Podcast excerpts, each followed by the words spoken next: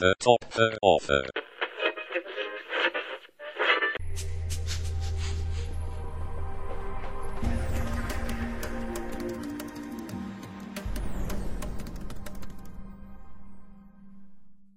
Today's offer, Captain Fantastic and Nerf.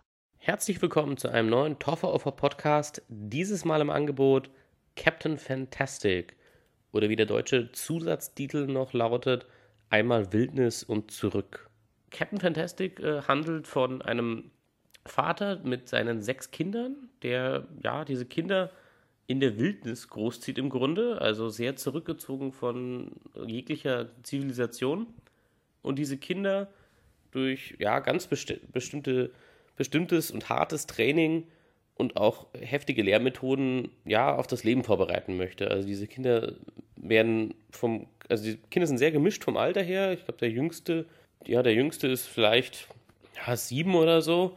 Und der älteste, der Sohn, ist ja so 19 oder so in die Richtung. Also komplett vom Alter her alles, was man so an Kindern haben kann. Und eben sechs Stück sind es.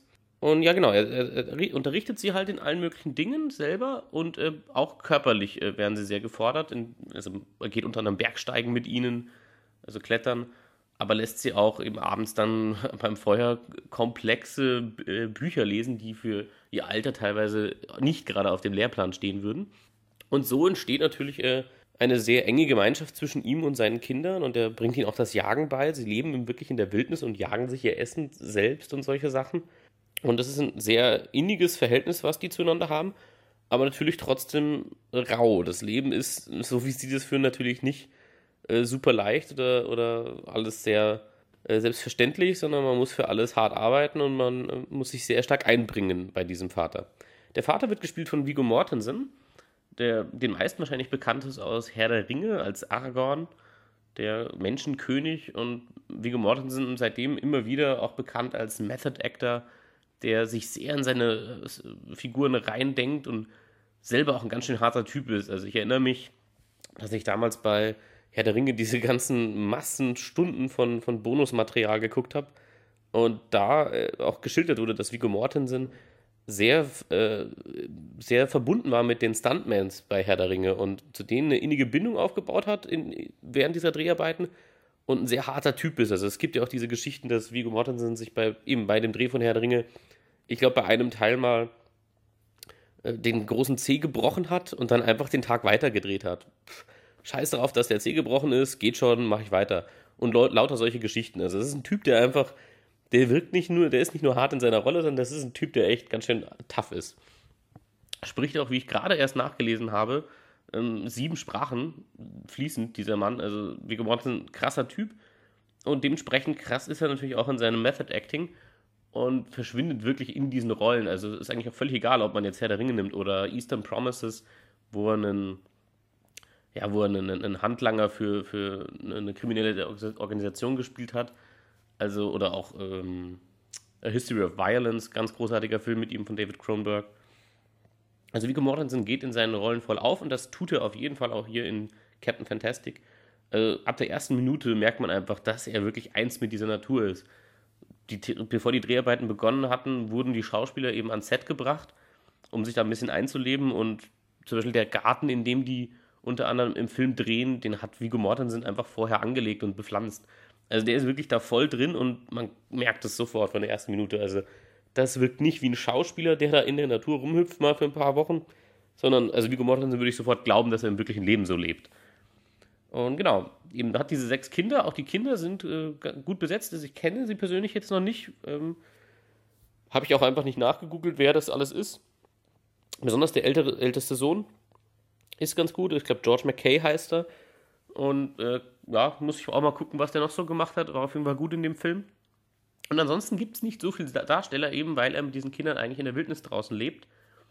Und letztlich passiert aber dann doch ein Zwischenfall, äh, aufgrund dessen er ja, sich entscheiden muss, okay, ich muss mit diesen Kindern jetzt doch in die echte Welt hinaus, in Anführungszeichen. Und ja, sie und, und hofft, dass er sie darauf gut genug vorbereitet hat. Und das machen sie dann. Also es ist in gewisser Weise ein Roadtrip-Film, äh, wo es eben darum geht, dass diese Kinder, die also er hat sie nicht so erzogen, dass sie gar nicht wissen, dass es diese Außenwelt gibt, sondern also ihnen ist völlig bewusst, was da los ist. Er unterrichtet sie eben auch in diesen Dingen. Eben, da kann die, kann die Achtjährige schon äh, die Bill of Rights äh, komplett auswendig und so. Also, und das sind ja alles Dinge, die er sich nicht ausgedacht hat, sondern die wissen, also es gibt da eine Gesellschaft und wir leben nur außerhalb von der. Aber trotzdem gibt es natürlich einen gewissen Kulturschock für diese Kids, wenn sie das erste Mal dann eben Dinge erleben, die sie bei sich zu Hause nicht erleben würden. Ganz zu schweigen davon, was der Film nicht anspricht, wie äh, ja, Telefon und Internet und all das. Aber das ist natürlich eine interessante Grundkonstellation, deswegen hatte ich auch echt Lust auf Captain Fantastic und wollte den gern sehen. Denn das ist ja eben wieder mal ein bisschen was anderes, in ein bisschen eine andere Richtung gedacht und der Film traut sich auch, und so viel kann ich auf jeden Fall auch zu den positiven Sachen sagen, er traut sich auch, so ein Thema nicht zu oberflächlich zu beleuchten. Also eben, es geht wirklich darum, es geht um Erziehung, es geht darum, wie man als Elternteil, ob man als Elternteil überhaupt jemals weiß, ob man alles richtig gemacht hat oder nicht. Natürlich an einem extremen Beispiel daran, wie diese Kinder von ihrem Vater großgezogen werden. Aber eben, es sind komplexe Themen und sie werden auch äh, relativ komplex behandelt. Und es gibt da kein plattes, oberflächliches richtig oder falsch, weil am Anfang könnte man das meinen, weil es gibt eben dann Vergleiche mit ein paar anderen Kids aus, im, äh, aus dem Film. Und da merkt man, dass eben zum Beispiel schon diese Achtjährige in Anführungszeichen mehr drauf hat als diese anderen Kids, die in der normalen Zivilisation groß geworden sind. Und da könnte man, wenn man hier, hier jetzt abschaltet, sich denken, dass der Film da sehr oberflächlich sagt, das, was er macht, ist richtig und das, was, äh, was andere machen, ist nicht richtig. Aber das erlaubt sich der Film eben nicht und sagt eben, dass es dann doch ein zweischneidiges Schwert ist, diese Kinder so groß werden zu lassen. Als allererstes natürlich der Punkt der Sozialisation. Die haben zwar untereinander sechs Kinder, das ist natürlich super, da haben die schon ja eben auch Spielgefährten in allen Altersklassen, mit denen sie sich auseinandersetzen. Aber eben gerade der ältere Sohn, der dann schon 19 oder so ist, ja, also das Thema Sexualität ist ein offenes Thema in der Familie, aber trotz allem gibt es ja die Möglichkeit, das auszuleben, nicht so wirklich für den Jungen. Und äh, all diese kleinen Themen, die werden gar nicht alle so explizit angesprochen, wie ich das jetzt tue. Aber sie sind alle sehr präsent, sie schwingen alle mit und äh, dadurch ist das kein Film, der einem vorbetet oder der, der irgendwie sagen will, das ist die richtige Art zu leben oder sowas. Also das überhaupt nicht. Das fand ich sehr, sehr gut, dass sie das so hingekriegt haben. Und ansonsten auch, was kann man noch sagen? Also, Soundtrack ist gut, hat mir gut gefallen in dem Film. Unter anderem wird auch äh, Shigeru Rose gespielt, eine Band, die ich seit vielen Jahren sehr gern mag. Äh, und die auch perfekt wirklich sich in diesen Film eingefügt hat, weil das ist eine Band aus Island. Und die Musik, die die machen, ist. Die ist schon sehr Film-Soundtrack-mäßig in der Art, wie sie verwendet werden kann. Sie wird gern für Trailer verwendet und solche Geschichten. Und ähm, das passt dazu sehr gut, weil das keine konkreten Texte sind, soweit ich das äh, bei Shigeros weiß. Ähm, haben die eine ganz eigene Sprache erfunden, kann man sagen. Äh, die singen nach Lauten. Also die, die, die haben versucht zu studieren, welche Laute lösen welche Emotion, Emotionen beim Menschen aus. Also hier, wir reden jetzt von hier richtig heftigem Hippie-Kram. Ich finde das super. Und ähm, das passt natürlich super sich auch in diesen Film ein, weil diese Musik sehr, sie ist prägnant, wenn sie läuft unter anderem zumindest dieses Lied auch, aber auch der normale Soundtrack, der im Film immer wieder läuft.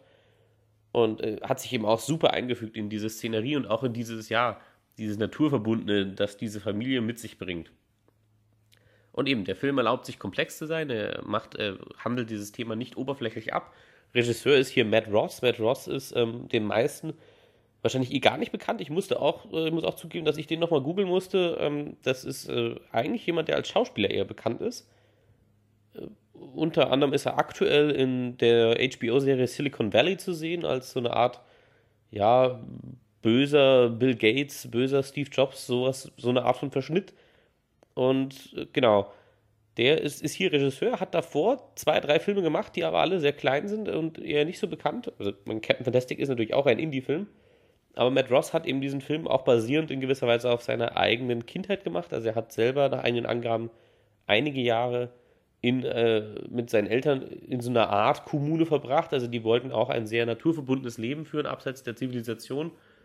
Und äh, dort hat er seine Sommer dann verbracht und ist dann selber einfach aus freien Stücken. Irgendwann hat er gesagt, ich möchte jetzt doch mal mit Jungs in meinem Alter zu tun haben und ist dann dort weg. Also eben dementsprechend ist dieser Film natürlich für den äh, in, in, gewisser Weise ja eine Verarbeitung von seiner eigenen Kindheit, aber auch, wie er sagt, das Thema des Vaterseins, des Elternseins, macht man alles richtig, macht man es nicht äh, und sich da mit dem Thema auseinandersetzen, das spürt man sehr stark, dass hier auch eine persönliche Bindung zu dem Thema da ist. Was kann man unterstrichen über Captain Fantastic sagen? Also ich war, es war auf jeden Fall ein Film, auf den ich dieses Jahr sehr viel Lust hatte, auf den ich mich gefreut hatte. Generell beginnt ja jetzt im Herbst wieder so die Indie-Season und Oscar-Season, wo nochmal sehr viele gute Sachen kommen, die vielleicht auch ein bisschen kleiner sind.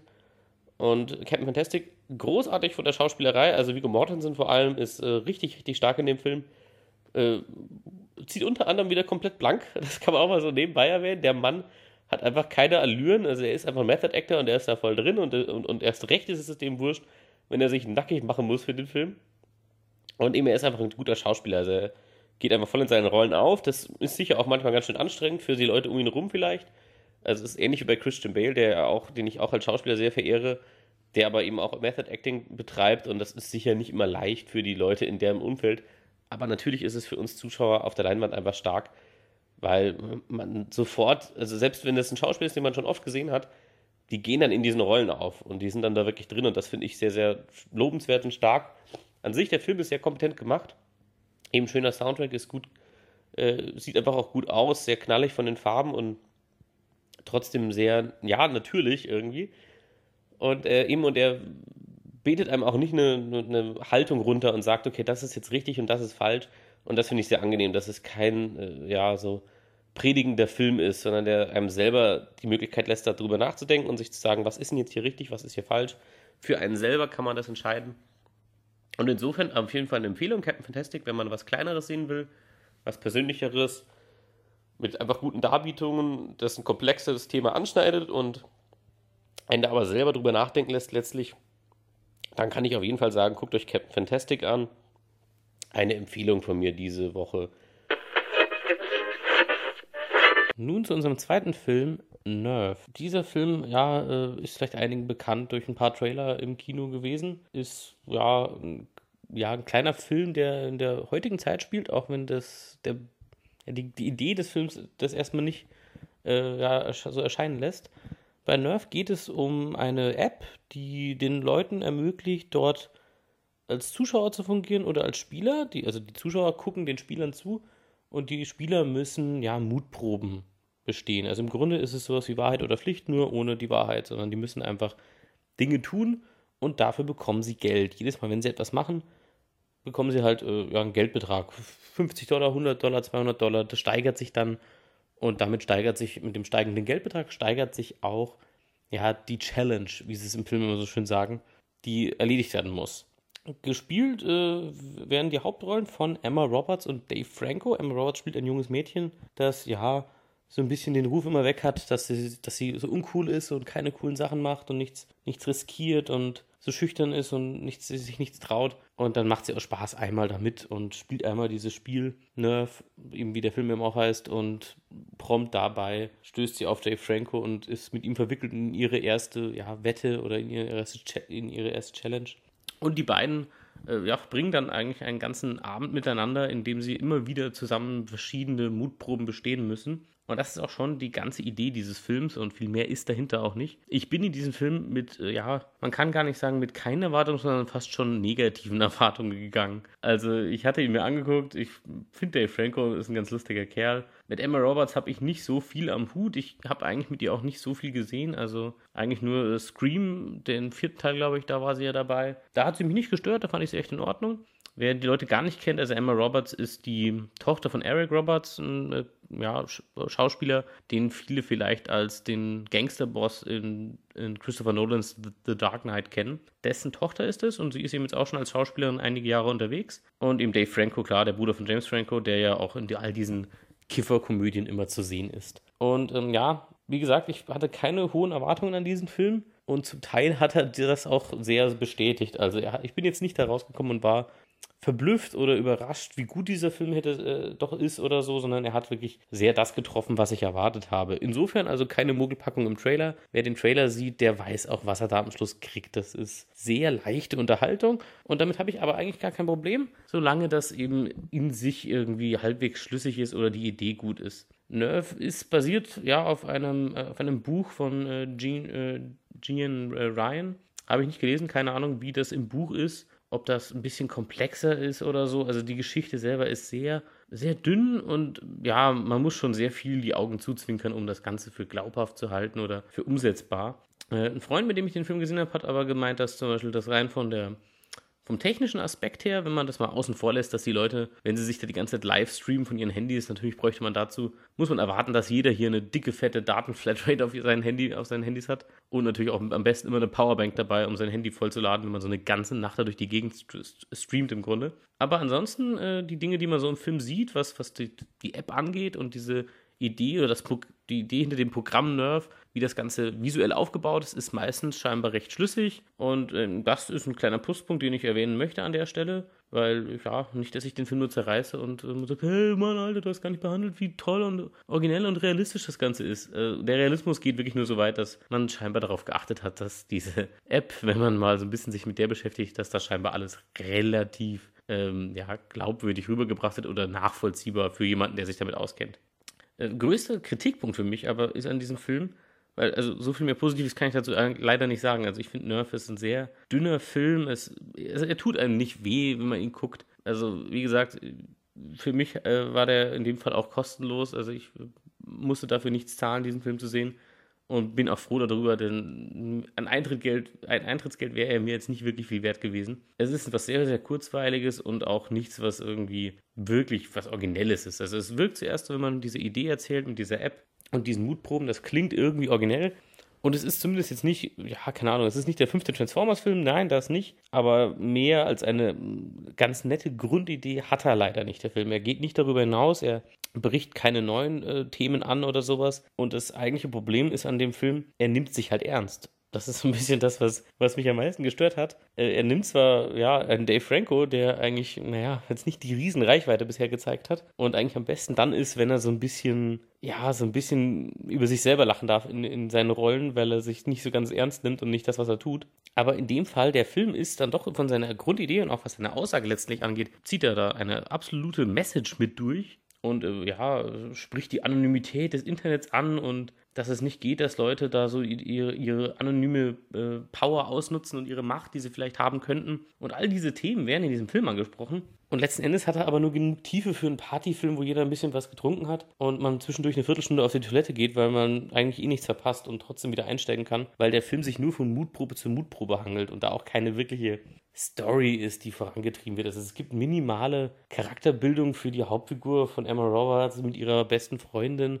Aber das ist alles sehr, sehr dünn und es wird auch sehr, sehr schnell abgehandelt. Also die Leute, diese, diese Figuren müssen innerhalb von zwei Szenen völlige verschiedene Haltungen und, Emotionen annehmen. Also in der einen Szene muss sie die App gut finden und das Spiel und muss da voll darauf abgehen wie ein Badass, die Hauptfigur. Und in der nächsten Szene sagt sie schon, oh, ich bin durch, ich bin durch mit dem Ganzen, ich will das nicht mehr. Und das ist dieser Bruch, also man merkt dann einfach, da ist nicht so viel dahinter, was wahrscheinlich ja schon auch hinter der Kamera schon anfängt. Also es sind nicht nur die Schauspieler, die hier leider nicht so wirklich abliefern können. Habe ich auch nicht erwartet. Ich erwarte von Dave Franco nicht, dass er einen Film alleine tragen kann. Das ist ein Schauspieler, der sehr gut in einem Ensemble funktioniert. Wenn er eben mit all seinen Kiffer-Buddies da so zusammen agiert. In Bad Neighbors zum Beispiel passt das super rein. Aber wenn er hier den ganzen Film tragen muss mit der Emma Roberts, die ihm auch nicht so die Reichweite beweist. Also es ist immer schwer bei sowas zu sagen, wo, wo scheitert es jetzt? Ist es jetzt das Drehbuch, das einfach keine guten Dialoge bietet? Sind es die Regisseure, die nicht wirklich gut wissen, mit ihren Schauspielern umzugehen, die ihnen keine guten Anweisungen geben? Oder sind es einfach die Schauspieler? Aber in dem Fall ist es auch egal, denn es hakt an allen drei Punkten. Also das Drehbuch ist einfach dünn, es, die Dialoge sind hölzern und platt und die Leute haben sich eigentlich gar nicht wirklich was zu sagen. Äh, der Film spielt meistens einfach nur 15 verschiedene Popsongs drüber, über eventuelle Dialogszenen, damit das einfach alles ein bisschen cool und, und hip wirkt und man hat sich unglaublich viel von Nicholas Wending Refn seinem Stil äh, abgeguckt, indem man einfach äh, links und rechts überall irgendwelche Leuchtdioden und Neonlampen anbringt, in dem alles cool beleuchtet ist. Aber es sieht halt alles so erzwungen aus und sehr, ja, schrill auf eine nicht so, ja, stil, stilistische Weise. Also es wirkt nicht Absicht, sondern es wirkt einfach so, ja, wir haben jetzt ein Budget, wir haben noch was übrig, puh, jetzt ist hier so eine Dialogszene, das ist ja irgendwie langweilig, wir wollen zur nächsten Mutprobe kommen ja, wir müssen jetzt diese Dialogszene reinpacken, weil sonst können wir uns Plot gar nicht mehr weitererzählen. Ja gut, dann leuchten wir die wesens cool aus und machen überall blaue Neonröhren hin und sowas. Und das ist halt, naja, also, wie gesagt, also da gibt das Drehbuch schon nicht viel her. Die Regisseure, das sind in dem Fall zwei, äh, Henry Joost und Ariel Schulman, kenne ich beide nicht. Ich habe sie dann gegoogelt. Ich weiß auch jetzt, warum ich sie nicht kenne. Ähm, sie haben Paranormal Activity 3 und Paranormal Activity 4 zusammen gemacht. Und ja, ich will jetzt nicht den Oberhater raushängen lassen, aber das ist jetzt auch nicht das Resümee, wo man eigentlich erwarten darf, dass hier plötzlich jemand fett abliefert, wenn er zwei Found-Footage-Horrorfilme gemacht hat, zwei Fortsetzungen. Das Einzige, was ich ansonsten von den beiden kenne, ist lustigerweise doch ganz gut. Und das ist ein äh, ja, kurzer, ein, ein Kurzfilm. Ähm, Australian Psycho heißt der. Und das ist mit Margot Robbie. Ist auch gerade erst gemacht worden, ist nicht lange her. Ähm, gibt einfach auf YouTube Australian Psycho ein und ähm, Margot Robbie dazu. Und da habt ihr fünf gute Minuten, wenn ihr vorausgesetzt American Psycho mit Christian Bell gesehen habt. Das kann ich an der Seite, an der Stelle mal äh, ja, empfehlen, anstatt diesen Film hier zu gucken. Guckt euch diesen kleinen Kurzfilm an, der ist ganz nett. Aber wie gesagt, also hinter der Kamera, Drehbuch und auch Regie ist hier einfach, wird hier nicht viel rausgekitzelt. Und die Schauspieler sind halt leider auch eben, das ist das Problem. Ich kenne auch Emma Roberts und Dave Franco eben nur in Ensemblestücken. Sie sind nicht die, Figur, die Schauspieler, die den Film alleine tragen. Das hätte jetzt die Bewährungsprobe sein können, ist es meiner Meinung nach leider überhaupt nicht. Also ich hoffe, Dave Franco geht ganz schnell wieder mit seinen Kumpels irgendwas machen. Also ich freue mich sehr auf den Film, den sein Bruder jetzt macht, mit ihm zusammen. Äh, The, äh, The Disaster Artist, wo es um den äh, Tommy Wiseau geht, der The Room gemacht hat. Und da wird Dave Franco auch mitspielen und sein Bruder. Und da freue ich mich total darauf. Da glaube ich, passt er auch wieder super rein. Und eben ist ein Kerl, den ich eigentlich ganz gern mag. Aber also die Hauptrolle in einem Drama dramatischen Film oder einer ernsten Handlung, das hat hier zumindest nicht funktioniert. Und für Emma Roberts gilt das Gleiche. Das ist die eigentliche, wirkliche Hauptfigur des Films. Dave Franco ist eher eine Nebenfigur und sie hat leider kein Charisma. Tut mir leid, also Emma Roberts, sie spielt eine sehr dümmliche Figur, sie holt da echt auch nicht viel raus und eben vielleicht ist ja auch nicht mehr Material gegeben, das kann alles natürlich sein. Wie gesagt, hier mangelt es an so vielen Stellen, dass man nicht mehr wirklich mit dem Finger auf irgendwas zeigen kann, sondern Nerf ist halt einfach Popcorn-Unterhaltung der leichtesten Kategorie. Und also wenn ihr wirklich ganz, ganz stark abschalten wollt und auf gar keinen Fall herausgefordert werden wollt, aber ein paar coole, leuchtende, blinkende Lichter auf, auf der Leinwand sehen wollt, dann könnt ihr natürlich in Nerf gehen. Aber eine Empfehlung kann ich in dem Sinne nicht für diesen Film aussprechen. Ja, das wäre es soweit auch wieder schon vom Toffer Offer Podcast. Bis zum nächsten Mal. The Topher Offer.